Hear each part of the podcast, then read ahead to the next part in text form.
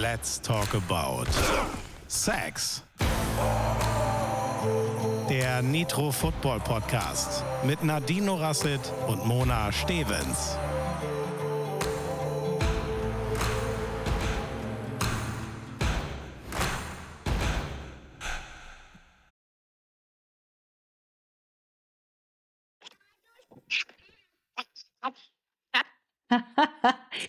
Falls ihr das nicht verstanden habt, das sollte heißen Servus Erdnuss und das war Monas Patenkind. Vielen lieben Dank, dass du das für uns aufgesprochen hast. In diesem Sinne, hallo liebe Säcke.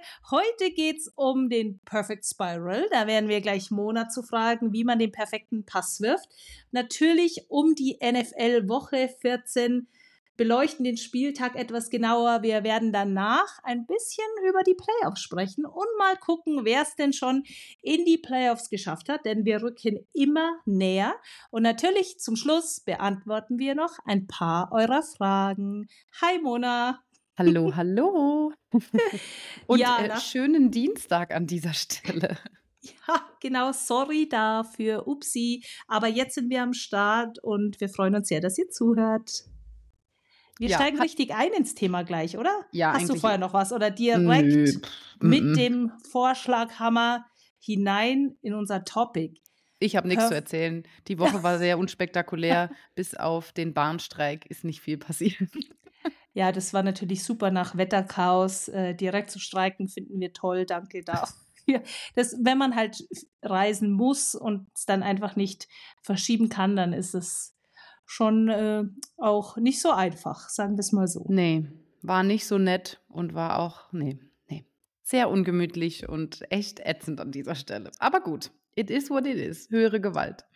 Jo, dann Vorschlaghammer. Vorschlaghammer bringt uns Vorschlaghammer. zum Thema Perfect Spiral. Was heißt es? Naja, der Ball im American Football, beziehungsweise das Ei, das dreht sich ja um die eigene Achse und deswegen nennt man das den Spiral. Und das ist nämlich gar nicht so einfach hinzubekommen, denn wenn man einen runden Ball wirft, hat er natürlich keinen Spiral. Aber wer könnte uns das besser erklären als Quarterback? Mona, lass nimm uns doch mal mit, wie wirft man denn überhaupt einen Football? Weil ich bin mir sicher, dass einige da draußen das schon mal ausprobiert haben und festgestellt haben, dass das gar nicht so einfach ist. Ja, tatsächlich ist das auch immer eine der ersten Fragen, die mir gestellt werden, wie, äh, du spielst Football, du bist Quarterback, äh, zeig mir mal, wie man den Ball wirft. Ne? So. Und dann ah, habe ich immer schon gedacht, das gibt's doch gar nicht. Ähm, wie kann das so schwer sein? Aber auch ich, ähm, Anekdote, ich weiß nicht, wer es noch nicht weiß an dieser Stelle, musste bei den Bundesjugendspielen die Wurfdisziplin immer gestrichen bekommen, wenn man das so sagt. Also sie wurde bei mir mal rausgestrichen, ähm, weil es einfach am schlechtesten war, aber das mit dem Werfen habe ich irgendwie hinbekommen es ist ja nicht nur das Werfen an sich, aber es ist auch keine, man kann gar nicht sagen, dass es eine richtige Wurfbewegung ist. Es ist schon fast eher ein Schleudern. Es ist nicht nur dieser Spiral, der dabei rumkommt, sondern es ist eine, ähm, weil dieser Spiral an sich, der passiert nachher in der Hand. Ne? Es ist diese kleine Abrollbewegung in der Hand. Es ist ein Zusammenspiel oder ein, eine Kettenreaktion von verschiedenen Bewegungsabläufen, die ja aneinander ähm, anschließen, sage ich mal, wie so ein vorgespanntes Gummiband. Ne? Man dreht sich auf, spannt dieses Gummiband und lässt dann alles nacheinander los. Und das ist auch das Wichtige, weil nur aus dem Arm werfen ist das, das eine, aber wenn man den Körper damit benutzt, dann kommt da auch eine richtig schöne Flugkurve und eine schöne, ja, dann kann man den Ball viel besser kontrollieren. Aber kommen wir mal ganz kurz zu dem Spiral, damit wir hier nicht vom Thema abweichen. Der Spiral entsteht in der Hand und jetzt versuche ich mein allerbestes, das irgendwie zu erklären, ohne es zeigen zu können. Ich äh, werde oder wir werden euch ähm, auf jeden Fall ein Video hochladen, genauso wie den Passbaum, den wir euch noch schulden. ja, und das Video gibt es ja dann bei Sideline zu sehen am Freitag. Also deswegen ja, erst genau. also bei Sideline. dann angucken und dann liefern wir auf Instagram nach. Genau, und da werden wir auch nochmal ein Video reinmachen, wie diese Bewegungsabfolge ähm, dann genau aussieht. Der Spiral entsteht auf jeden Fall in der Hand. Das ist, wenn man die Hand, also den Ball von der, der, der verlässt die Hand mit äh, allen Fingern und der letzte Finger, der die Hand loslässt, äh, Gott, heute habe ich aber Wortchaos wieder. Der letzte Finger, der den Ball loslässt, ist der Zeigefinger und die Hand klappt quasi am Ende einmal ab. Man kann sich das so ein bisschen vorstellen, wie wenn man beim Basketball so einen Dreier wirft. Ne? dann nimmt man das ja auch so und klappt diese Hand einmal nach vorne und schubst mit dem Zeigefinger den Ball quasi noch an. Und indem man die Finger nacheinander vom Ball runter rotiert, sagt man, fängt der Ball an, sich zu drehen. Und durch dieses Abklappen kriegt er quasi den Schwung. Und den Rest der Bewegung, ja, da versuche ich jetzt mal Step by Step ähm, die Abläufe zu erklären. Also das erste ist tatsächlich das Reinsteppen.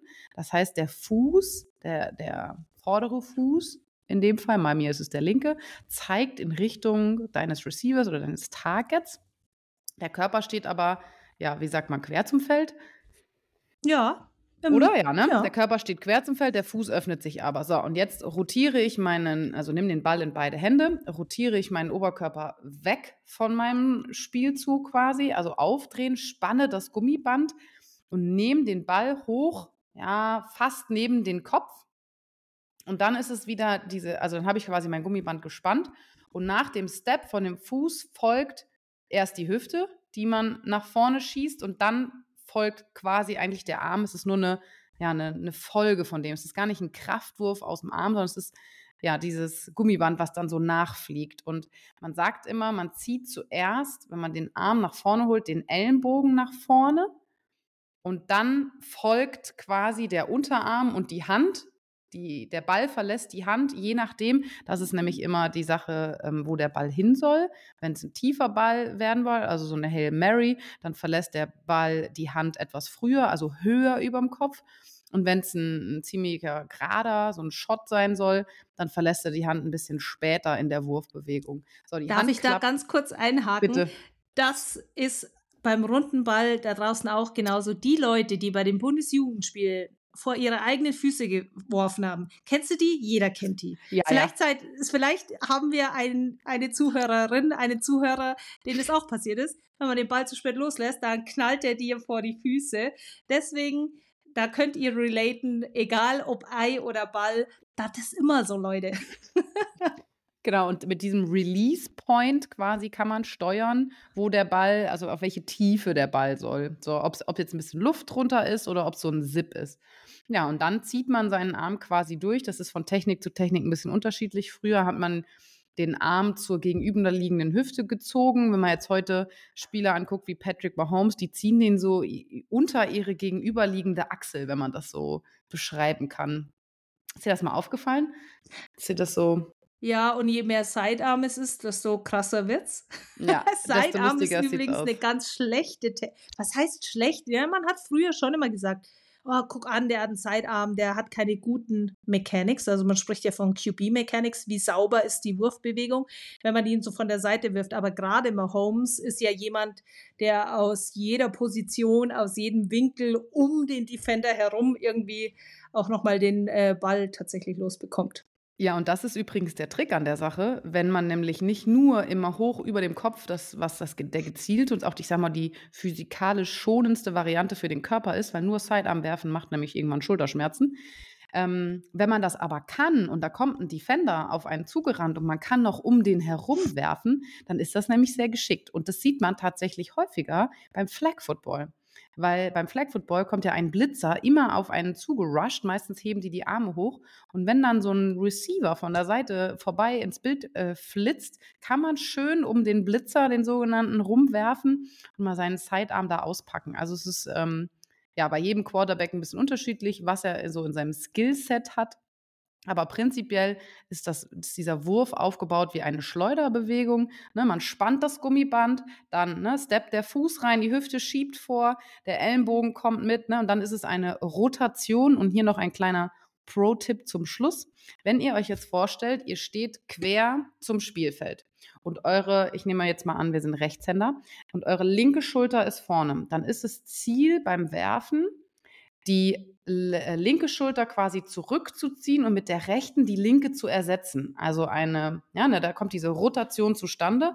Und wenn man dort auf der gleichen Ebene bleibt, also nicht die Schulter verreißt, wie jetzt so ein, so ein Sperrwerfer, ne, sondern die Schultern auf dem gleichen Level hält und da eine Rotation die Schultern von, miteinander ersetzt, behält man nochmal ein bisschen Kontrolle über den Ball. Ähm, entgegen vieler, die denken, wenn sie weit oder hoch oder weit werfen sollen, müssen sie sich jetzt möglichst weit zurücklehnen. Nee, das macht man mit der Hüfte tatsächlich. Aber das geht jetzt ein bisschen zu sehr ins Detail, glaube ich. Ja, ja, wobei, es hat ja jeder sicherlich schon mal versucht, irgendwie ein Ei zu werfen. Und dann stellt man ja fest, dass das gar nicht äh, so einfach ist. Und das ist ja genau die, die Sache, die ja so viele Leute dann im ersten Moment dann falsch machen, dass sie mit Kraft versuchen zu werfen, vor allen Dingen je weiter sie werfen sollen, anstatt dass sie eben schön rotieren, so wie du es eben erklärt ja, hast. Es ist, es ist wirklich Technik, Technik, Technik. Und auch ich habe versucht, mit Kraft zu werfen ähm, und habe mir einige Schulterschmerzen eingehandelt. Und das ist eben nicht Sinn der Sache, sondern man muss eine saubere Technik haben, die Hüfte einsetzen, diese Gewichtsverlagerung vom Körper ein bisschen nutzen. Ähm, und natürlich am Ende ja die Hand oder diesen Release Point, sag mal, wenn, die, wenn der Ball die Hand verlässt, das ist ein wichtiger Moment, ähm, um nochmal auf den Perfect Spiral zu kommen, ähm, wo man den Ball eben andreht und der dann diese schöne Flugkurve kriegt. Weil je mehr man, ich sag mal, den, hm, wie kann man es am besten beschreiben, wenn man die Hand runterzieht und den, den Daumen noch so ein bisschen eindreht, dann äh, kriegt man den Ball quasi so, dass er am Ende nicht mit der Spitze nach oben voranfliegt, sondern die Spitze wieder nach unten kommt. Also man muss wirklich auf diese, dieses Abklappen der Hand achten, ähm, damit er nicht fliegt wie so ein ja, was ist das? Eine ah ja, das ist eine Katastrophe, weil dann segelt der wie eine Untertasse. Ja, ja, genau, genau. Nicht wie eine Untertasse, sondern dass der Ball wirklich mit der Spitze nach oben losfliegt und wenn er seinen Receiver trifft, die Spitze sich wieder absenkt und der Ball quasi mit der Spitze nach unten Richtung Boden kommt. Dann ist es ein schöner, perfekter Spiral. Aber ja. auch in der NFL passiert das nicht immer. Da sehen wir auch immer mal wieder so ein paar Eierdinger. Ne? Also ja, weil da muss man dazu sagen, auch wenn die Leute werfen können ohne Druck, heißt es noch lange nicht, dass sie Quarterback spielen können. Und äh, deswegen Story als aus Coaches Sicht jetzt, wie oft zu uns auch ins Probetraining neue ähm, Anwärterinnen gekommen sind, ähm, die dann unbedingt Quarterback werden wollten, weil sie werfen können. Naja, da, da, da, dabei sei gesagt, natürlich, wenn man hin und her wirft, ist es eine. Werfen im Football und im Footballtraining und hinter einer O-Line und wenn dann die Defense sich bewegt, ist das sind zwei verschiedene Welten. Das eine hat mit dem anderen schon gleich mal gar nichts zu tun. Und was die Leute dann gerne mal vergessen haben, ist, dass es nur einen Quarterback oder eine Quarterback gibt im Team, plus Backups natürlich. Und das nicht, wenn 10, 11, 12 neue Leute ins Training kommen, alle Quarterback werden. Das ist sehr unrealistisch tatsächlich, aber das ist halt so die Position, die irgendwie jeder kennt. Das Erste, was du tust, wenn du mit Football irgendwie in Berührung kommst, dass du anfängst, einen Ball zu werfen und irgendwie ergibt sich das natürlich. Aber das sind so die zwei Positionen, was ich festgestellt habe über die letzten Jahre. Immer wenn neuer, also bei uns ja in meinem Fall ja immer männlich äh, ins Training kam, gab es zwei Sachen ich will Quarterback werden oder Wide Receiver. Äh, das ist äh, witzig, weil bei uns ist es ein bisschen unterschiedlich. Ne? Es sind auch einige, die kommen dann und sagen sofort, sie wollen Defense spielen, sie wollen scheppern und tackeln, ähm, weil viele tatsächlich, also gerade bei den Frauen, am Anfang ein bisschen Angst vor dem Kontakt haben. Und der Einstieg ist, glaube ich, leichter, wenn du entscheiden kannst, wenn es knallt und nicht der andere entscheidet, wann es knallt. So, und dann ähm, wollen viele tatsächlich immer mit der Defense beginnen und ähm, ja, ich weiß genau, was du meinst mit dem, sie wollen werfen und kommen an und wollen das mal probieren und dann, dann lässt du die probieren und dann funktioniert das. Und wenn die dann mal hinter einer Offense-Line stehen und dann noch, äh, weiß nicht, ähm, neun andere da rumrennen oder acht, die dir die Sicht behindern oder dich attackieren, dann hört das auch ganz schnell wieder auf. Weil das ist gar nicht so ohne. Aber ähm, es ist auch schwer, sich da irgendwie reinzuarbeiten. Also bei mir hat es ja auch lange gedauert. Das ist ein langer Weg. Ja, und ähm. Quarterback wird man sicherlich nicht im ersten Jahr. Und außer vielleicht, was natürlich hilft, ist, wenn man aus einer Sportart kommt, wo man den Ball schon geworfen hat oder irgendetwas geworfen hat. Es hilft natürlich oftmals. Außer aber, ja. Handballer. äh, ja, weil? Handballer können sehr gut fangen. Also Handballer eignen sich Liebe Grüße an dieser Stelle. Wenn ihr Handballer seid, kommt auf jeden Fall mal ins Footballtraining. Macht richtig viel Spaß. Ich zitiere äh, Vicky an dieser Stelle. Liebe Grüße. Football ist wie Handball, nur krasser. So, ich will ja nicht Handball schlecht machen, weil es ist auch eine richtig geile Sportart, aber man sieht immer, wenn Handballer einen Football werfen. Das ist so eine Signature-Bewegung, die die haben mit ihrem Arm und für die ist es tatsächlich sehr schwer, Ja. das noch mal umzudrehen. Im Gegensatz zum Fangen, das können die nämlich richtig gut. Die haben einen guten Drive zum Ball und können echt relativ schnell damit umgehen, aber werfen, mm. Und Kontakt kennen sie auch gut. Ja, an dieser Stelle auch noch Grüße an Herrn Buschmann. Wir haben nämlich äh, bei der Quarterback Challenge äh, Nummer 1 ein paar Bälle geworfen und äh, der hat nämlich auch so einen Handballerarm. das war sehr amüsant. Aber der, der ist äh, Basketballer. Verrückt. Der war, ja, ja, ja, der hat hochklassig Basketball gespielt. Also da müsste ich mich jetzt schon schwer täuschen. Aber genau. ähm, also er hat, glaube ich, auch mal erzählt, dass er äh, Das nicht mag so sein. hochklassig vielleicht vor 100 Jahren Handball gespielt hat. Aber na, so weit jetzt auch nicht. Oh mein Gott. ja, gut. Aber da hätte er Ja. jetzt wahrscheinlich selber lachen müssen. ja, aber, aber mit Sicherheit, mit Sicherheit. Und wenn ihr wissen wollt, was die Quarterback Challenge ist, äh, dann müsst ihr leider Sideline einschalten. Das ja, ist so ein immer, Unglück. ja, müsst ihr wann leider kommt das immer? einschalten. Freitags um 1915 bei 1915 bei Nitro. Und Yay. da gibt es nämlich eine Rubrik, der Sideline MVP. Und da, ähm, ja, gibt es diese lustige Quarterback Challenge zu sehen. Und es ist sehr amüsant. Also ich habe schon, ich habe schon ein bisschen geschmunzelt. Genau, jetzt habe ich noch eine Frage an dich, weil wir über Spiral reden. Du als Rechtshänderin, in welche Richtung dreht sich denn dein Ball?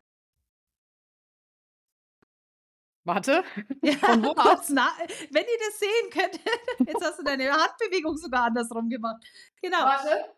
Ja, oh, jetzt kommt der Ball zum Einsatz. Moment, Leute, Moment, Moment, Moment. Wir haben es gleich. Ich habe ja hinter mir einen Ball. Er dreht sich weg von mir. Ja, also in der, deinem Fall rotiert er nach rechts. Und das ist total Ja, verrückt, im wenn jemand, Uhrzeigersinn. ja, wenn jemand äh, mit links wirft, dreht er sich logischerweise in die andere Richtung.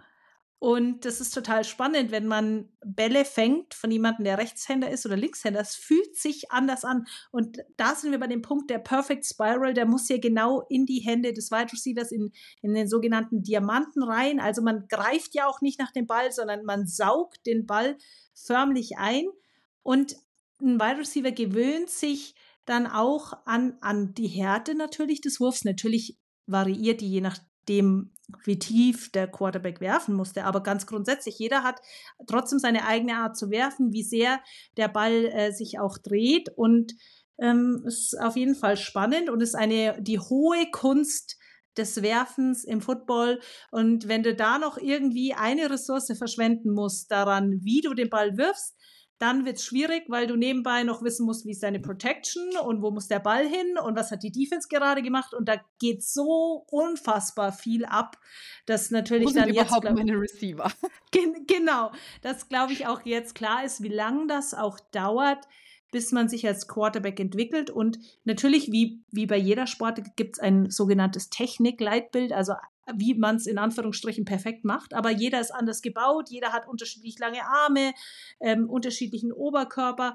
Und so sieht es halt dann doch bei jedem anders aus. Und eine Sache, die ich vorhin unbedingt sagen wollte, weil du gesagt hast, die Hüfte dreht sich zuerst. Dak Prescott, der Mhm. Quarterback der äh, Dallas Cowboys. Der ist ja auch irgendwie so ein bisschen bekannt geworden durch sein Warm-up. Und das müsst ihr euch nämlich mal angucken, weil der macht genau das, dass er diese Hüfte bringt. Und das ist der Dak Prescott Signature Move, den wir übrigens zuletzt auch gesehen haben, dass CJ Stroud sich ähnlich warm gemacht hat. Machst du das auch zum Warm-up? Tatsächlich, weil ich ähm, gerne dazu neige, mit Kraft zu werfen und auch gerne dazu neige, einfache Bälle so uff, eben aus dem Arm zu machen, also nicht meinen Wurf richtig durchzuziehen, dann, dann das ist schon so ein bisschen meine kleine Schwäche. Und äh, gerade wenn ich vorm Warm-up ähm, kurz vorher Zeit habe und meine Hüfte einmal aufwärme, also diese Bewegung einmal reinkriege in mein Hirn, dann werfe ich sehr viel bessere Bälle, ähm, weil ich einfach die Hüfte mehr benutze. Und das funktioniert, also man kann mit der Hüfte sehr, sehr viele Bälle lenken und auch, wenn man sie benutzt, mehr Kraft und mehr Geschwindigkeit in den Ball legen. Kraft, die man eigentlich nicht im Arm haben muss. Ja, aber es ist ja doch eine sehr einseitige Bewegung. Demnach gehe ich mal davon aus, du machst ja auch Ausgleichstraining in irgendeiner Art und Weise. Kannst du uns dazu was erzählen vielleicht? Ähm, ja, also auf der einen Seite natürlich auch Krafttraining ähm, in die andere Richtung. Das heißt, ich, ich rotiere ja immer nach links. Und damit mein Körper nicht quasi nach links eingedreht ist und ich nicht demnächst Kurven laufe, ähm, mache ich Kraftübungen in die andere Richtung. Ich gerade vor, wie du so im Kreis läufst, so Mona, geradeaus. Nee, ich kann nicht. Äh, ja, so ähnlich. So oder so ähnlich, genau. Nee, und äh, mache ich quasi exzentrische Übungen, also ähm, Kraftübungen in die andere Richtung, auch um die Schulter noch ein bisschen ähm, ja, zu stabilisieren und zu kräftigen und auch für mein, also Rotationsübungen im Fitnessstudio in die andere Richtung, damit es nicht irgendwann darin endet, dass ich im Kreis laufe. Ja, das ist äh, tatsächlich sehr wichtig. Ich habe das nämlich auch schon äh, mal vernachlässigt und habe sehr viel geworfen. Es gibt ja Phasen bei mir im Jahr, da ist die Werferei äh, extrem. Gerade wenn diese Flag Football Camps sind, da ist immer die Auslastung, da werfen wir sehr, sehr viel. Ähm, und wenn dann in der Woche noch viel Training ist oder Tackle, Nuts oder irgendwas, dann ähm, ja, macht die Schulter irgendwann schlapp, wenn man da nicht aufpasst. Deshalb ähm, ja, viel Gegentraining, um eben nicht schief zu werfen. Und nein, ich kann nicht gut mit links werfen und ja, ich mache es trotzdem ständig. Genau, und das ist ja das Gute. Wenn du mit links wirfst, ist danach rechts richtig gut. Der klassische Transfereffekt, der hält nur leider nicht so lang an. Ähm, aber das könnt ihr gerne mal ausprobieren bei unterschiedlichsten Bewegungen. Immer wenn ihr das äh, links macht mit der nicht dominanten Hand, wird automatisch dann erstmal die dominante besser. Aber kannst du unseren Zuhörer und Zuhörerinnen ähm, so eine Zahl geben, wie viele Bälle du so pro Training wirfst? Hast du das jemals bei dir im, im sagen wir mal, Tackle-Football-Training jemals so ein bisschen mitgezählt? Uff. Was würdest Boah. du schätzen? Warte, ich muss kurz überlegen. Also erstmal mache ich mein, ähm, ich kann euch ja mal ein bisschen Einblick geben, wie so ein Training abläuft. Ne? In der Regel ähm, machen wir unser Team Warm-up und dann äh, gibt es Individual Warm-ups. Die Quarterbacks machen sich dann abseits warm und werfen sich warm. Da würde ich sagen, werfe ich schon mal an die boah, 40, 40 Bälle. Aber wirklich, das geht dann los mit Wrist Snaps, also Handgelenk warm machen, ne? Ellenbogen warm machen, den ganzen Bewegungsablauf warm machen. Und dann gehen wir nachher in Techniktraining. Da werfe ich dann auch noch mal, keine Ahnung, 20. Und dann nachher mit den Receivern zusammen, die warm werfen. Boah, ich würde, also ich würde schätzen, und dann nachher in den Teamphasen. Ähm, also über 100 kommst du immer. Locker, ich würde sogar sagen 200. Ah, Leute, dafür muss man trainieren, dass die Schulter und der ganze Körper das so mitmacht. Und ja, ich muss, cool. also ja, und die, also die höchste Belastung ist tatsächlich bei den Flag Football Camp-Wochenenden, ähm, wo ich wirklich auch abends meine Schulter eise, ähm, damit da keine, äh, ja, nicht ein großer Muskelkater kommt oder gerade diese Mikroverletzungen durch diese hohe Belastung ähm, einfach ein bisschen raus. Aber da werfe ich echt viele Bälle, ähm, weil es so einfach hauptsächlich wurflastig dort, ne? Man hat so viele mhm. Laufspielzüge geübt. Aber vielleicht, äh, zumindest gibt es die ganz tiefen Pässe nicht, weil das Feld ja kürzer ist. So diese ganz richtig tiefen Bomben, die hast du dann eher auch mal dann auf beim Tag. Ist ja nicht so, dass das Feld jetzt super kurz ist, aber ich meine bloß, das ist vielleicht doch eher mal beim Tackling oder siehst du es anders? Ähm, ja. Ja, hau raus. ähm, also das ist tatsächlich auch mein Goal, von der einen in die andere Endzone werfen zu können. Das würde das äh, Flag-Football-Spiel äh, doch äh, verändern. Ähm, Nee, ich würde nicht sagen, dass es unterschiedlich ist. Was jetzt, was zum Beispiel interessant ist, ist beim Flag, äh, hier bei dem, meinem Heimteam, bei der Flag Attack, trainieren wir ja mixed, also Männer und Frauen ähm, zusammen. Und wenn dann, je nachdem, wer da an einer Route läuft, ähm, kann das schon mal sein, dass ich da echt mal eine Bombe raushauen ja, muss. Aber wie lang ist denn das Flag-Football-Feld im Vergleich zum, zum Tackle-Football-Feld? Also das Flag-Football-Feld sind 50 Yards plus die Endzonen. So, genau. wenn ich, wenn es bei mir losgeht, es geht an der 5-Yard-Line los. Ich stehe sieben bis zehn Yards tief. Ne, von der einen in die andere Endzone sind dann schon über 50 Yards. Und das, ja. äh, Aber das ist ja auch nicht der Go-To-Spielzug. Also das ist ja Nein. auch nicht. Aber also, schön wär's.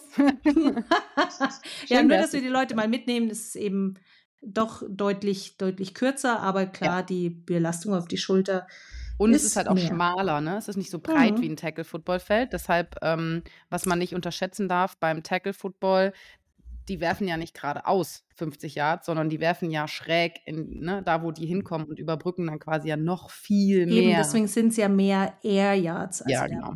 Ball Ja, ist länger in der Luft und sind schon weitere Pässe dann. So. So. Haben wir aber lange über das Thema Spiral. gesprochen. Ja, aber Perfect Spiral, ich glaube, wir haben den, das erklärt, wie der Ball wie der Ball rotiert. Du hast uns voll gut mitgenommen, ähm, wie man es wirft. Und die Bilder kommen ja auch noch dazu. Und dann würde ich sagen, können wir ja schon direkt übergehen und mal ein bisschen über eine völlig verrückte und fast absurde NFL Woche 14 sprechen. Wir gehen Schritt für Schritt auf die Playoffs zu. Ähm, wie gesagt, Woche 14 von insgesamt 18 Wochen der regulären Saison. Und da waren Spiele dabei, wo ich gesagt habe, ja, total logisch, wer da gewinnt. Und nein, bam, die NFL mit Vorschlaghammer, es kommt anders. Ich war auch wirklich überrascht. Und Leute, das ist der Grund, warum dieser Sport so spannend ist. Du kannst nicht, ne? Ich meine, gucken wir mal kurz, was hier in Deutschland passiert. So, äh, ich komme ja aus Saarbrücken, ne? Saarbrücken kickt die Bayern aus dem Pokalspiel. Entschuldigung, Klar, an dieser du das erwähnen. So, Entschuldigung. So, und dann dachten die, ja, das kann ja jetzt nicht nochmal passieren. Und zack, Eintracht Frankfurt rausgeballert. So, nämlich. Also hat auch keiner erwartet. Und so ungefähr ist das in der NFL irgendwie jedes Wochenende, wo du denkst, wie, was, was ist dort passiert und wie kann das da äh, so, ja, also äh, fangen wir mal an. Hast du ein Ergebnis, was dich am allermeisten überrascht hat oder schockiert hat oder hast du eins, wo du gedacht hättest, ne, im Leben nicht? Ja, äh, also äh, ah, es ist so schwer, sich so zu entscheiden, weil das sind einige. Aber okay, ich muss mich, ich muss mich festlegen. Hm, dann sage ich Lions gegen Bears. Die Lions, die bei 9-4 st- jetzt stehen, die Bears bei 5-8 und die wir die ganze Saison irgendwie belächelt haben. Mit wir nehme ich jetzt alle außer die Bears-Fans. da gewinnen die Bears 28-13 gegen die Lions. Und ich muss sagen, dass ich das so auf keinen Fall erwartet habe. Ähm, die Lions, die ja, äh, die jetzt auf Platz 3 stehen ähm, und immer noch Erster sind in ihrer äh, Division, also der, der NFC North. Aber gegen die Bears, ehrlich? Ja, Was ist mit, wo war die Offense? Wo war Jared Goff? Wo war Amon Russell Brown? Wo waren Gibbs und Montgomery? Wo waren sie denn alle? Ich weiß es nicht. Die Offense hat scheinbar nicht funktioniert. Das also ist ich echt habe. Teile von dem Spiel gesehen und ich habe Ähnliches gedacht. Also das fing ja ähm, langsam an und am Ende habe ich gedacht, was machen die Lions hier? Unser Brüderduell Amon Ra. Ähm, EQ hat nicht gespielt, der hat eine Brustmuskelverletzung, aber der Amon Ra hat gespielt und irgendwie haben die Lions keinen Weg gefunden, da Punkte zu machen. Also ich meine, sie haben Punkte gemacht, aber 28 zu 13 ist ja doch schon sehr deutlich an dieser Stelle. Ja, und äh, was ja das Problem war bei den Lions in den, also nicht in ihrem letzten Spiel, also in dem Spiel vor dem, vor den Bears, sondern da davor, haben sie plötzlich angefangen, unglaublich viele Fehler zu machen und unglaublich oft den Ball herzugeben. Jared Goff mit drei Interceptions, mit äh, Fumbles, die sie verloren haben und haben wirklich, also die Detroit Lions Offense hat ziemlich oft den Ball hergegeben. Und jetzt haben wir uns gedacht, vor diesem Bears-Spiel, jetzt ist die Offense zurück, jetzt haben sie es wieder raus. Es war keine Interception, sie haben den Ball nicht verloren. Sie haben das wieder im Griff und sie machen wieder diese Fehler. Also die haben dreimal den Ball hergegeben, davon waren es zwei Interceptions von Jared Goff, dem Quarterback der Lions. Und irgendwie hat sich, ist diese Fehlerkultur anscheinend doch wieder zurück. Und hingegen Justin Fields, der Quarterback der ähm, Chicago Bears, hat 203, äh, 223 Yards geworfen und äh, einen Touchdown gemacht. Und deswegen, ähm, ich freue, weißt du, für wen ich mich freue? Für all diese Bears-Fans da draußen, die so viel durchmachen müssen als Bears-Fans. Und die, glaube ich, haben es auch nicht erwartet. So viel dazu. Was ist dein äh, krassestes Ergebnis? Es ist schwer in dieser Woche, muss man dazu sagen, Leute. Es ist wirklich schwer. So, ich höre dich nicht mehr, Mona. Ich sehe zwar, dass sich dein Mund bewegt, aber ich höre dich nicht. Mach doch mal den Ton an. Ich habe kurz was getrunken und den Ton ausgemacht. Ups. ja, weil, und jetzt pass auf, hast du nicht in irgendeiner Folge mal gesagt, du schluckst so laut, wenn ja. du trinkst, deswegen hast du den Ton ausgemacht. Mega. Ja, auch nicht. Ich äh, schlucke. Ich, es ist sehr laut, wenn ich schlucke. Ich weiß nicht, wo das. Vielleicht sollte ich mal mit diesem, äh, wie heißt das, AMC, ASMC anfangen. Mir mit dem Trinken zu. Okay, äh, Themenwechsel. Kurz Themenwechsel, genau. Also, äh, welches mein, krasses Ergebnis? Hau mein raus. krasses Ergebnis: ähm, Cowboys Eagles. Äh, ja. Die Dallas Cowboys gewinnen 33 zu 13 gegen den letztjährigen Super Bowl-Teilnehmer. Excuse me? Ja, die standen bei 10-2. 10 Siege, 2 Niederlagen. Cowboys legen eine krasse Saison hin. Aber ich dachte mir schon, dass es eng wird. Vor allen Dingen, die Eagles waren jetzt zuletzt auch nicht mehr so stark. Aber ja, nee. Und ich habe auch gedacht, dass es eng wird. Aber ja, 33, 33 13? 13? Hallo? Ja. ja.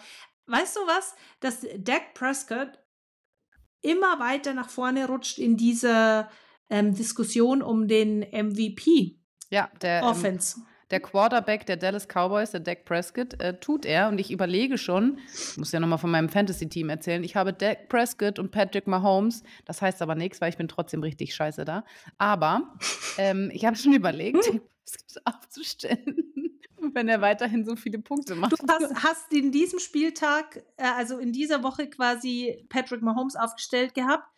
Da bin ich mir ziemlich sicher, dass Dak Prescott mehr Fantasy-Punkte gemacht hat. Korrekt. Ja, das Aber ist bitter. Ich, ich, ich kann irgendwie nicht. Weißt du, was ich gemacht habe? Ich habe Jalen Hurts aufgestellt und Jake Browning, der Quarterback der Bengals, saß auf der Bank und hm. hat Jalen Hurts in, äh, im Fantasy Football auch richtig rasiert. Ja, ich habe auch verloren. Das aber, war aber nicht der einzige Grund, aber einer von vielen. Okay, wenn wir jetzt kurz beim Fantasy Football sind, muss ich euch noch eine Sache erzählen. Weil irgendwie, also ich habe einfach kein Glück bei Fantasy. Ähm, da spielen ja dann immer äh, zwei gegeneinander und warte, ich gucke kurz Glück in meine. Oder können, Mona? Nee, pass auf. Und zwar, ich zeig's dir, das glaubt dir kein Mensch. Warte, Woche 14, Moment, ich muss kurz gucken, letzte Woche. Und zwar hat Quarterbacks, es spielen ja immer äh, gegeneinander. CJ Stroud war mein Starting Quarterback, hat 3,6 Punkte gemacht. Das ist sehr wenig für diese Stelle, ist aber auch wegen Concussion-Protokoll. So, und gegen wen hat er gespielt? Da habe ich gedacht, so, jetzt habe ich endlich mal einen Sieg in der Tasche. Nein, und zwar gegen unseren Quarterback der New England Patriots, Belly Zappi. Und der macht einfach 28 Punkte. Ich habe gedacht, was? Bitte? Excuse me? Was, was ist hier verkehrt? Was ist los? Ja, bei, bei Bailey Zappi. Das ja. hat ja also es, ich meine, die, die, haben ähm, im Thursday Night Game gegeneinander gespielt und hatte da ja ein paar Szenen dann zu analysieren im Sideline-Magazin, weil da starten wir ja immer mit den Analysen. Da habe ich unter anderem auch ähm, einen Touchdown auf Hunter Henry analysiert. Da kann, dazu kann ich nur eins sagen, weil du es angesprochen hast. Glück und Pech, weil das Hunter Henry diesen Ball fängt, ist Glück in neun von zehn Fällen. Also er hatte zwei Touchdowns, aber ich habe einen von beiden analysiert. Aber dass er diesen einen Pass fängt und dass es keine Interception ist, es passiert in einem von zehn Fällen.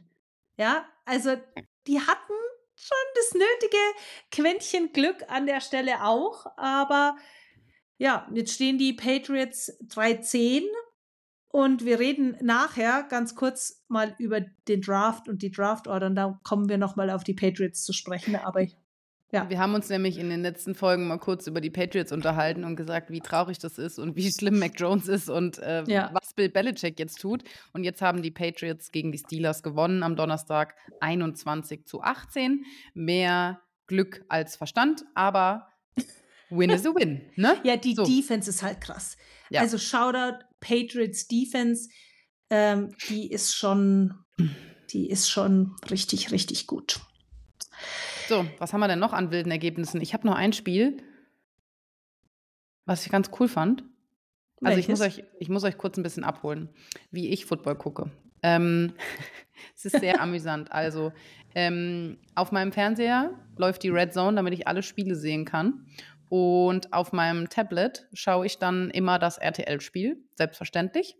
Ähm, ich habe mir auch natürlich die Nadine noch angehört. Du musst mir gleich noch mal ein bisschen was erzählen. Übrigens, ich habe da noch so ein, zwei Fragen. Mhm. Ähm, so, und dann habe ich angefangen mit dem äh, Bears äh, weil ich dachte, komm, das entscheidet sich relativ schnell für Detroit. Äh, kannst du gleich bald ausmachen und habe mir die anderen Spiele angeguckt. Und äh, ein Spiel hat sich dann immer weiter zu einem sehr spannenden Duell entwickelt. Und genau so gucke ich nämlich eigentlich auch immer. Ich gucke mir alle Spiele an und das, was nachher spannend wird, das ziehe ich mir dann extra raus. Und das waren die Ravens gegen die Rams. So, die Baltimore Ravens gewinnen 37 zu 31 in der Verlängerung gegen die Los Angeles Rams. Sehr schönes, spannendes, spektakuläres Spiel. Ähm, ich hatte vorher das schon so ein bisschen im Auge gewacht, dachte so, hm, das könnte interessant werden. Und ja, es war am Ende hauchdünn und spannend bis zur Verlängerung und in die, äh, dann ging es in die Overtime. Apropos Overtime.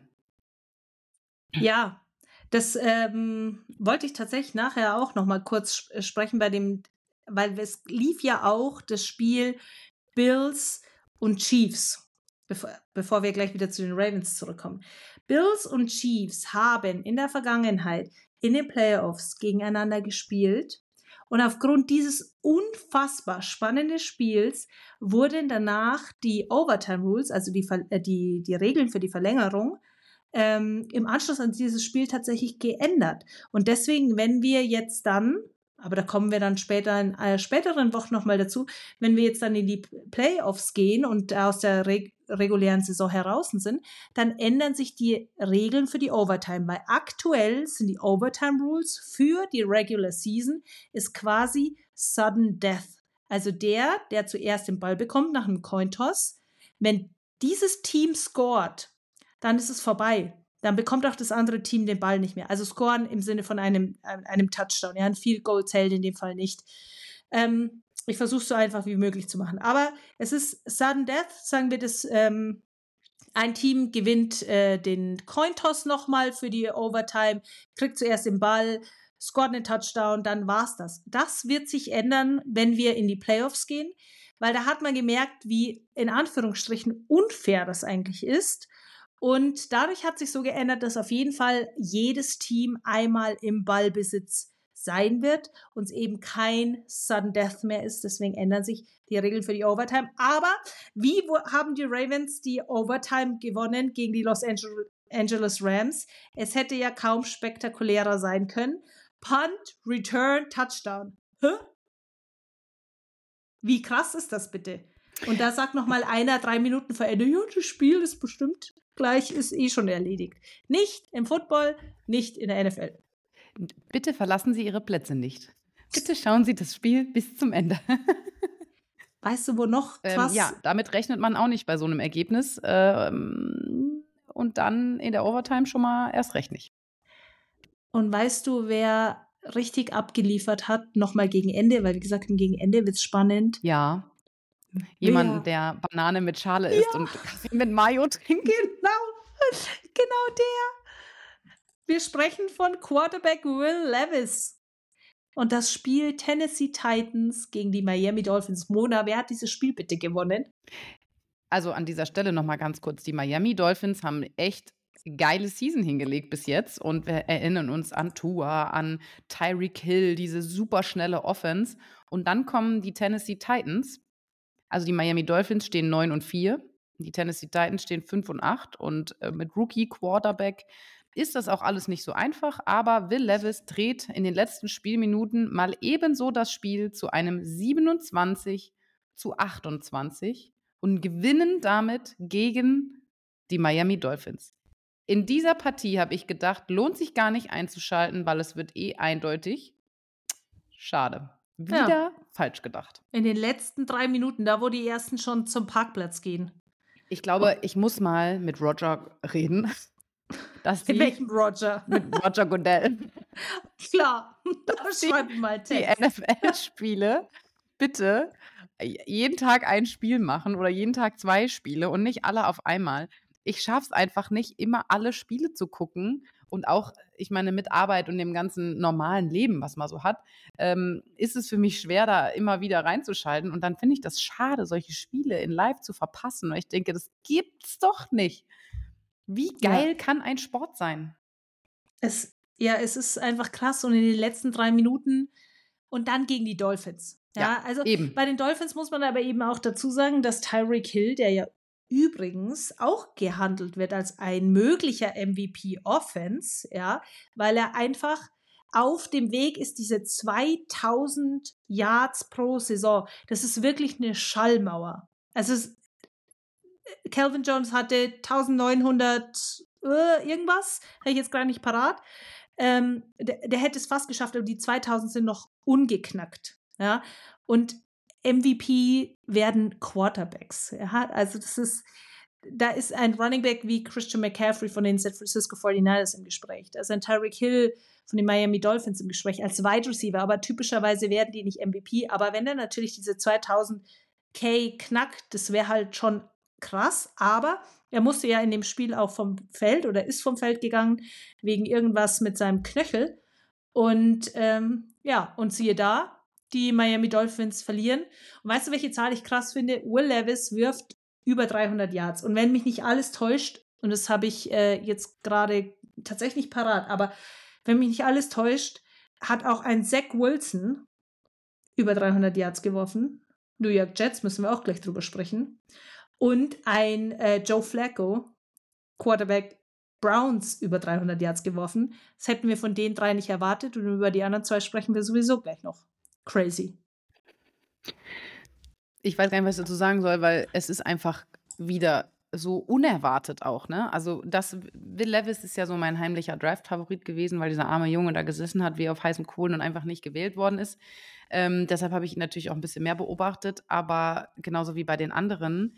Ähm, ich meine, du hast jetzt gerade Zach Wilson angesprochen. Das ist der Quarterback der New York Jets die haben einfach gegen die Houston Texans, also unseren hier CJ Stroud, Newcomer, äh, Super Cowboy, äh, 30 zu 6 gewonnen. Die Jets. Die Jets, die, die dieses Quarterback-Karussell durchmachen. Ein Aaron Rodgers, der Publicity macht ohne Ende. Und dann den Zach Wilson benchen und wieder benchen und wieder benchen. Und dann aufs Feld stellen und dann macht er 300 Yards. Vielleicht braucht er ein bisschen Feuer unterm Hintern. Manche brauchen, Na, manche können ja, ne, es ist wie mit so einer, mit so einer Doktorarbeit oder so einer Klausur. Die, man lernt halt erstmal in am Abend vor, so richtig brennt. Aber, also, ich meine, da hat Aaron Rodgers schon recht, indem er sagt, es ist Hühnerkacke, was da abgeht. Und ich bin eigentlich ein Fan von dem Head Coach Robert Sala von den Jets. Aber was da abgeht auf der Quarterback-Position, das tut schon weh, von außen zuzugucken. Also, der hat schon so ein ähnliches Schicksal irgendwie, der arme Zach Wilson wie Mac Jones. So kann man Leute halt auch brechen. Und dann haut der 300 Yards raus. Aber was war mit CJ Stroud, Mona? CJ Stroud, ich weiß nicht, ich war auch traurig und am Ende hat er nochmal einstecken müssen und ist wegen einer äh, ja, Gehirnerschütterung vom Platz. Ähm, ist jetzt auch im Concussion-Protokoll, also es ist unklar, ob er das nächste Spiel spielen kann. Dieses Concussion-Protokoll, ich glaube, wir haben es schon mal angesprochen, da, sind die, da ist die NFL mittlerweile sehr, sehr strikt und sie versuchen, ähm, da die Spieler zu schützen, was auch ja, unheimlich wichtig ist an dieser Stelle, weil wir haben halt eben nur einen Kopf und ein Hirn. Und wenn das Moose ist, dann ist damit auch nicht mehr so viel anzufangen. Ne? So, ja, was ist mit CJ Stroud? Ich weiß es nicht. Also Boah, irgendwie. Der ist so hart auf den Hinterkopf geknallt. Mm. Das sah schon echt übel aus. Also mich wundert es nicht, dass er im Konk aber der, der lag ja auch wirklich noch. Also es hat wirklich ja. gedauert, ja, bis er vom Feld kam. Aber ja, Houston Texans ohne CJ Stroud ist gleich Niederlage. Ich glaube, das können wir so festhalten. Naja, was heißt, was heißt ohne CJ Stroud? Der ist ja auch erst raus, kurz vor ja, Schluss, die waren aber irgendwie. Scheiße. Waren die vorher, genau. Ich wollte es jetzt nicht so laut sagen, aber keine Ahnung, was da los ist. Ja. So. Worüber möchtest du noch reden? Mm. Um das Fußballergebnis? Nee. Nee? Okay. nee, nee. Nee, lass mal lieber hier über Jaguars Browns sprechen. Das Spiel habe ich äh, kommentieren dürfen, zusammen mit Freddy Schulz zum ersten Mal ähm, bei RTL Plus. Und das, das war ja auch so im Vorfeld super spannend, weil beide Teams haben ihren Starting Quarterback ganz lange nicht benannt, weil Trevor Lawrence hatte sich ja im Monday Night Game verletzt. Das hatte ich sogar auch kommentiert ähm, bei The Zone, also in der gleichen Woche. Demnach hatten die Jaguars und ich eine kurze Woche. Ähm, und der, da ist ihm ja sein linker Tackle gewaltig auf den, auf den Knöchel gestiegen. Und dann hieß es High Ankle Sprain. So, was ist bei den Amis ein High Ankle Sprain? Alles oder nichts. Genau. Es heißt nur, es ist kein Knochen gebrochen. Ich habe sogar irgendwo gelesen, dass es sein Syndesmoseband sein soll. Also alter Schwede, wenn es das ist, entschuldige mal bitte, der ist einbeinig, hat der so äh, Linienhops gemacht und hat auch dann gespielt. Also sie haben das wirklich offen gelassen bis zum Schluss. Ich hätte das nie gedacht. Der muss Schmerzmittel intus gehabt haben, dass er nicht mal mehr gespürt hätte, wenn ihm ein Elefant auf den Fuß getreten wäre. Aber dass er sich noch so bewegen konnte. Der ist sogar teilweise selber noch gelaufen. Oh, und das, sind das oh, so übel. Glaube also ich, ich, ich weiß nicht, einer hat das, äh, habe ich es auf X gefunden, einer der Insider, ähm, könnte es sein, ja, er hat geschrieben, es ist ein Band zwischen äh, Schien- und Wadenbein. Ja, aber so wie die Verletzung aussah, könnte es sein, wie auch immer, es ist Boah. völlig egal, wie tough ist der einfach. Und ja. er hat dann wirklich gespielt. Und wie viel Druck hast du, ne? Das ist ja nicht unbedingt nur tough, du hast ja keine Wahl in der NFL. So, die können dich fit spritzen, die tapen dir deinen Fuß so fest zusammen, dass du ihn nicht mehr bewegen kannst und dann kriegst du noch eine, vorher noch eine ordentliche Spritze rein, dass du es nicht mehr merkst und dann rennst du halt da rum. Und dann gefährdest du deine Gesundheit und der Rest ist einfach scheißegal, weil es ist die NFL. Du gibst dort dein Leben und lässt dort alles auf dem Platz. Es ist schon ja, wieder. Und er hat auch echt, echt scheiße gestartet. Also irgendwie war auch echt scheiße. Und ich glaube, wenn du so ein bisschen auch trotzdem Schmerz im Kopf hast, du hast die Verletzung im Kopf. Braucht mir niemand sagen, dass du es nicht hast. Ähm, Trevor Lawrence hat kein einziges Spiel vorher verpasst. Weder an der Highschool noch am College noch in der NFL. Der hat sich's nicht nehmen lassen zu spielen. Und ähm, ja, und ihm Ein kleiner Streber also. Ja, ja. sehr schön. Aber eine harte Sau. Ja, irgendwie das, auch. Ich glaube, in der NFL musst du eine harte Sau ja. sein, egal auf welcher Position. Das Aber ist wohl wahr. Du hast kommentiert. Jetzt erzähl doch mal unseren Leuten so ein bisschen, wie das abläuft. Nimm uns mal so ein bisschen behind the scenes. Ich habe äh, beim Plätzchenbacken dir zugehört, wie ihr beim Pre-Game äh, darüber gesprochen habt, was ihr so erwartet und was da so gibt. Wie wie läuft das ab? Wie bereitest du dich vor auf so einen Spieltag? Und wenn du im Sender ankommst, nimm uns mal so ein bisschen mit, wie so ein, ja, so ein Kommentationstag äh, bei RTL bei dir so aussieht. Ja, ähm, ich hatte diese oder vergangene Woche das Vergnügen, ja zweimal die Jaguars zu kommentieren. Und das war echt ein Segen, weil bisher hatte ich immer unterschiedliche Teams. Und es ist halt total cool, wenn du dann tatsächlich zweimal das Gleiche machen darfst, weil das Team hat ähm, viele Spieler, viele Coaches, die man sich dann alle irgendwie wieder einprägen muss. Und demnach war das auf jeden Fall schon mal super. Und ich nutze dann vor allen Dingen, Fre Freitag haben wir noch Sideline aufgenommen, den ganzen Samstag habe ich mich dann vorbereitet, von Namen lernen bis zu Stats zu den einzelnen Spielern, bis zu ähm, die vorherigen Spiele anschauen und die ganze Woche natürlich schon die zwei Teams so ein bisschen genauer verfolgen. Und es war ja eben total spannend wegen Trevor Lawrence Verletzung. Also spielt sein ähm, Backup CJ Beathard nochmal, der Montag eben dann ja auch das Team übrigens äh, in Overtime geführt hat, wo sie dann äh, verloren haben, schon äh, knapp. Und ähm, auf Seiten der Browns hatten wir ja Joe Flacco, der jetzt seinen zweiten Start wieder gemacht hat, der eigentlich wahrscheinlich schon dachte, seine Karriere ist zu Ende. Also der kam direkt von der Couch aufs NFL-Feld und da war auch nicht klar, ist es DTR oder ist es Joe Flacco und ja, es war spannend, weil eben beide Teams bis zum Schluss ihren ähm, Starting Quarterback nicht benannt haben. Und ich glaube, dass es auch, oder ich, ich glaube nicht nur, ich weiß, dass es für die gegnerischen Coordinator, Defense Coordinator natürlich auch tough ist, gell, wenn du das nicht weißt, wer spielst und wie du dich vorbereitest. Ja, auch immer bis zum gewissen Grad auf jeden Fall. Aber ich glaube, auch bei Trevor Lawrence hätten sie es keine zwei Sekunden früher sagen können, ob er spielt. Oder ja, nicht. gut, du willst ja natürlich deinen Starter haben, aber jetzt zum Beispiel bei Joe Flacco oder DTA, Joe Flacco übrigens ja. äh, Veteran, Ran, Veteran. Und hat schon mal einen Super Bowl gewonnen, ja. Genau, das wollte ich sagen, spielt schon sehr, sehr, sehr lange in der NFL und äh, hat auch schon einen Super Bowl mit nach Hause geholt. Ähm, deshalb ist natürlich gut, wenn du so einen erfahrenen äh, Quarterback hast.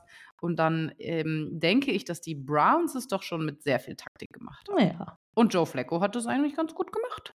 Ja, da war stark auf jeden Fall, genau.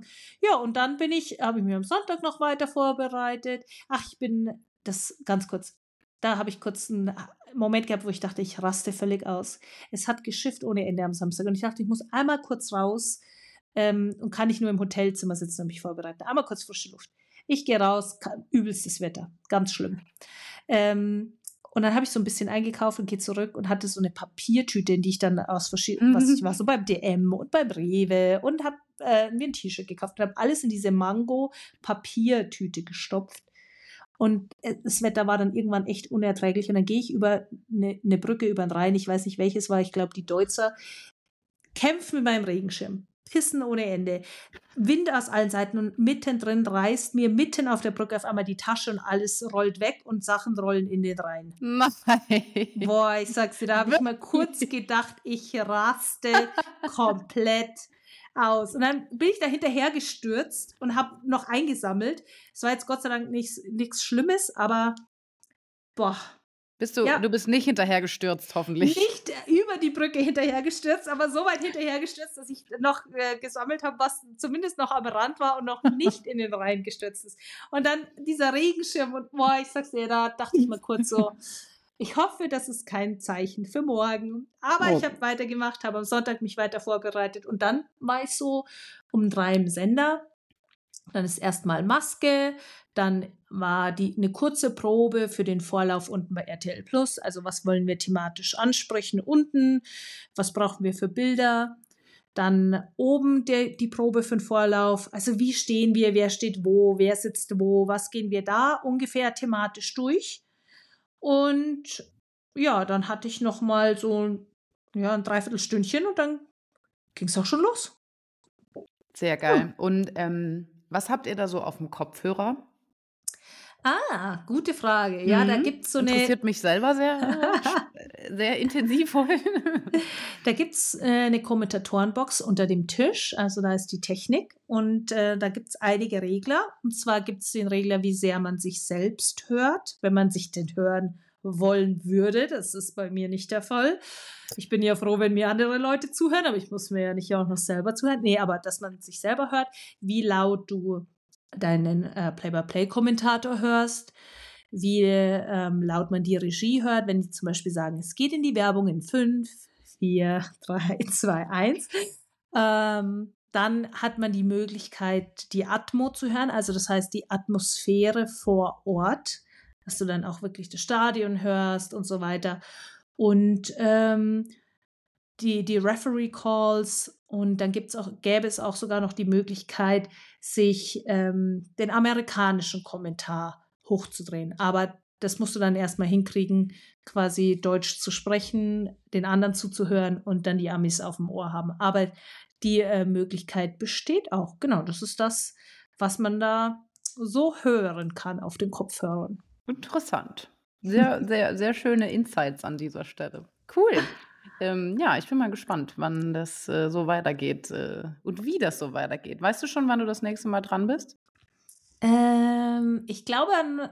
Äh, du, du, du. Das ist jetzt eine gute Frage. Also diesen Sonntag auf jeden Fall bei The Zone. Und dann bin ich. Ach, das ist schon Weihnachten. Das ist eh schon Weihnachten, weil ich bin an Weihnachten dran mit Schmiso. Das frühe Spiel. Schön. Ja. Ja, aber es ist, ich freue mich riesig. Ich habe mich auch wahnsinnig gefreut, mit Freddy zu kommentieren. Man braucht aber immer echt so ein Quarter, sich so auf sein Gegenüber einzuspielen. Also das dauert einfach, bis man dann so vibet und die, das Timing so richtig raus hat. Ja. Ist das dein erstes frühes Spiel auf RTL? Das, ja genau, weil ich war einmal auf RTL mit Stecko, das war das Späte, genau, und Weihnachten, ja, da sind ja alle beim Essen und bei der Bescherung. Nein, nein, nein, nein. Liebe Leute, wenn ihr an Heiligabend nicht den Fernseher laufen lasst und Nadine mit Schmiso live gucken zu können, dann sind wir sehr enttäuscht. So. Und woher kennen unsere Zuhörer und Zuhörerinnen Schmisos Stimme? Let's talk about sex. Genau. Der Nitro Football Podcast mit Nadine Nurasid und Mona Stevens. Genau. Der Schmiso hat nämlich unser Intro eingesprochen. Vielen Dank ja. an dieser Stelle und Grüße. Jo. Ich muss, also wenn ich Schmiso sehe, muss ich immer lachen. Egal was ist. Ich habe ihn irgendwann mal morgens um sechs äh, getroffen im Sender. Da war schon wieder Feierabend. Der hat immer gute Laune, gell? Das bin ich so gar nicht. Ja, äh, äh, das ist das Gegenteil von mir. Ich habe dich jetzt noch nicht so schlecht gelaunt gesehen. Ja, doch, aber im Flieger nach München, als der Typ vor uns gesagt oh mein hat, Gott. wir mal leiser reden können. Was, ja, hat Kopfhörer auf, dann soll er sich mal Noise Cancelling Kopfhörer leisten, der gute Herr. Wenn ihn unsere Stimmen so stören. Vielleicht oh. hätten wir ihm sagen sollen, du kannst unseren Podcast hören, wenn du Bock hast. Das haben wenn wir du mehr davon hören willst. Sehr gut.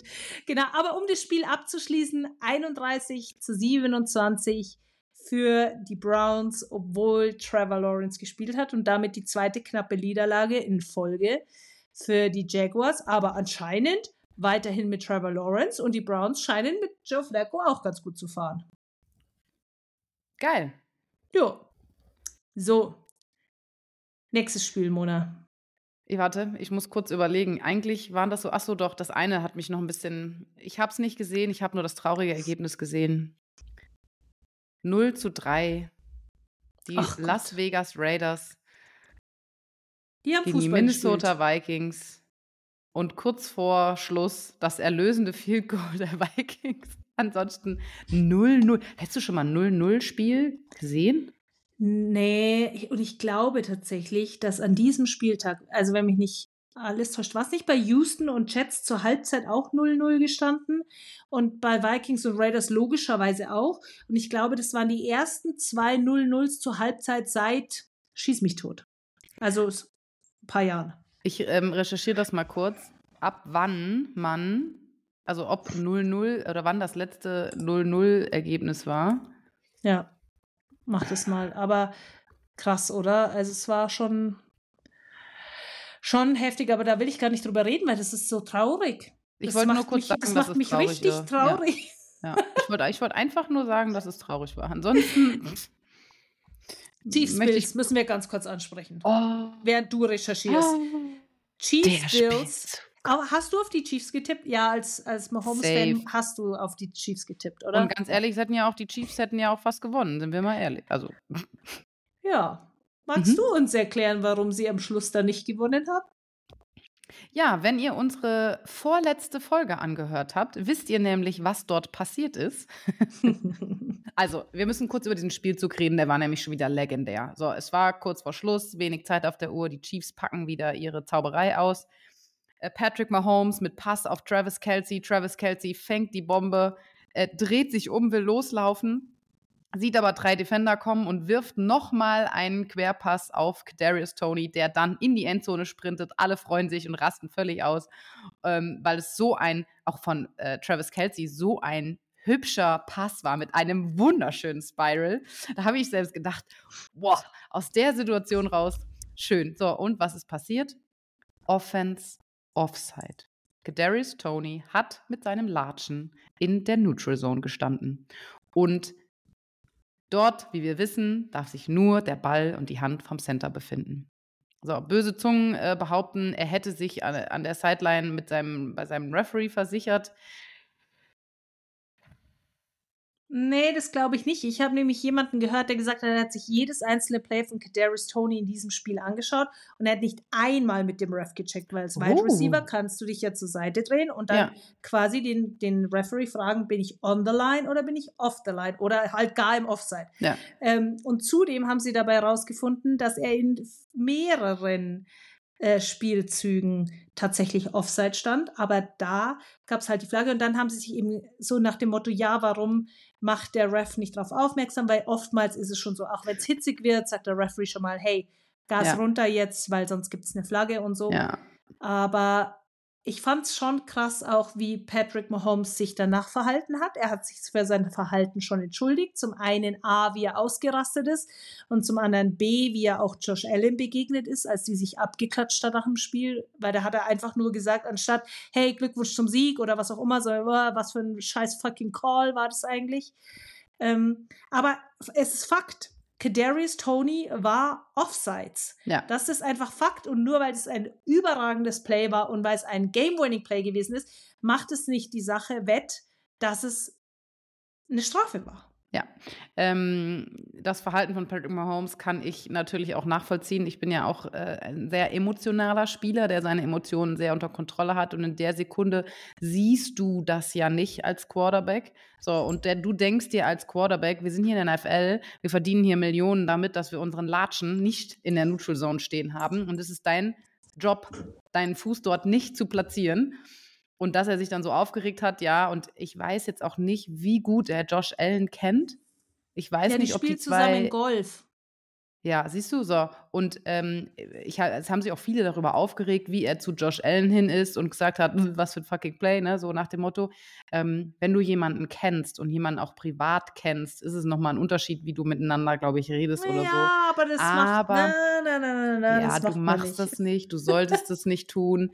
Ähm, das ist nicht gut, das ist nicht clever und ähm, ja, er hat sich entschuldigt. Ich, ich kann es verstehen, aber gut ist es nicht und man sollte das auch nicht tun. Und äh, ja, so haben die Chiefs gegen die Bills verloren, trotz eines ultra krassen, fast game-winning Spielzuges. Ähm, ja, was gibt es Ja. dazu mehr zu sagen? Hm. Ja, ich glaube auch ehrlicherweise, wir schaffen es gar nicht mehr wirklich, heute über die Playoffs und die Draft Order zu sprechen, was übrigens auch eine eurer Fragen war, was man Ja, so lustigerweise habe ich dir das schon in den Chat geschrieben, aber du liest den ja einfach nicht. Nee, weil, ach so, nee, weißt du warum? Weil ich bin total aufgeschmissen. Ich habe nämlich hier mein Podcast-Equipment ans Handy angehängt. Mein Handy ist auf Ah. nicht stören. Und die ganze Zeit denke ich mir, boah, da habe ich was auf Instagram gespeichert, da gucke ich kurz nach, oder? Und ich traue mich die ganze Zeit nicht, mein Handy anzufassen, damit ich auf keinen Fall diese Aufnahme in irgendeiner Art und Weise schief geht. Ja, und wie wir das schon öfter Probleme haben. haben. Deswegen habe ich, kann ich weder den Chat lesen, noch kann ich meine alle Sachen, die ich mir auf dem Handy gespeichert habe, jetzt tatsächlich ähm, angucken. Aber wir können ja auch drüber reden. Bist du auch der Meinung, dass wir das nochmal vertagen auf unsere nächste Folge Ja. bezüglich Playoffs und Draft und das dann unseren Zuhörern und Zuhörerinnen ordentlich erklären? Das machen wir und das sollten wir auch tun. Und äh, der Meinung bin ich auch, darum habe ich es dir auch schon vor 15 Minuten geschrieben, aber kein Problem. Ja, ja, hervorragend, das finde ich ganz toll. Zum Abschluss möchte ich dir aber eine Frage stellen, damit wir wenigstens eine Frage beantwortet bekommen aus dieser Stelle. Und zwar, welche Spieler entscheiden beim Cointoss, beziehungsweise gibt es Kapitäne wie bei anderen Mannschaftssportarten?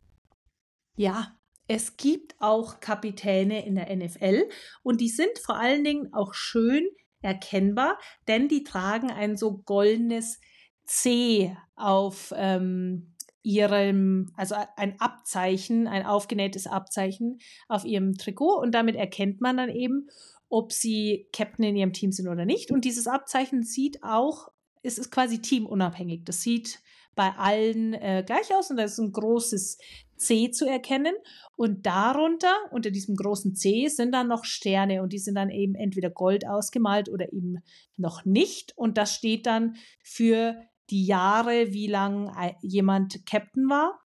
Und deswegen gibt es ähm, sehr wohl Captains. Man hat normalerweise, ja, man kann also mehrere Captains haben. Also das ist nicht fix gesagt, wie viel ein, ein Team haben muss. Kann auch bis zu äh, sechs Captains haben. Wichtig ist aber, wer der Speaking Captain ist. Ja, und der Speaking Captain ist dann eben der, der dann auch mal einen Call geben darf, auch mal vielleicht einen Timeout callt. Und wer ist das meistens in der Offense? Der Quarterback. So ist es. Genau. Und deswegen, ja, es gibt Captains und es gibt dann, wie gesagt, auch Offense und Defense dann noch den Speaking Captain. Und was noch wichtig, habe ich irgendwas vergessen? Nee, genau. Ich, ähm, und es ist aber so, dass der Captain nicht im Cointoss entscheidet, ähm, was sie nehmen, ob sie jetzt die Second Genau. Half Option nehmen oder ob sie direkt den Ball wollen, sondern das äh, bespricht der Speaking Captain immer mit seinem Trainer. Also ganz, ja, ganz normal ähm, reden die vorher und sagen, hey, wollen wir, ne, welches Team haben wir, wie sind die Defense, wollen wir mit unserem Raw Offense direkt rausgehen, das ist immer so ein bisschen taktisch. Auf jeden Fall entscheidet der Head Coach in der Regel, ähm, was wir wollen. Der Speaking Captain geht dann raus und ähm, der darf sich, sich nur auswählen, ob er Heads oder Tails wählt. Warst du mal Captain? ja, Hast du mal äh, den Münzwurf machen dürfen? ja. Und äh, Ich, hast du äh, eine. Ich Hä? gewinne, verliere aber immer. Äh, ich gewinne, sage ich. Ehrlich? Ich verliere bei sowas immer. Ja, ich kann auch, ich gehe auch nie nach Las Vegas. Ich verliere immer und alles. Ist eine Katastrophe. Ah, okay, gut. Nee, Las Vegas kann ich auch nicht. Aber äh, so den Münzwurf habe ich schon das ein oder andere Mal ähm, äh, ja, gewonnen und verloren. Ähm, aber jetzt war, wollte ich nur mal fragen, ob du eine Taktik hattest. So, es gibt ja so Leute, die sagen, Tails never fails und so. Da gibt es ja so Sprüche. Nee, ähm, du? Ähm, ich habe das am Anfang mal gehabt, habe dann ähm, mir diesen Spruch so ein bisschen ähm, hergenommen, aber mittlerweile ist es auch so ein bisschen so, dass ich in dem Moment entscheide, äh, welche Seite der Münze hübscher ist. Weil manche Referees haben echt coole Münzen, wirklich.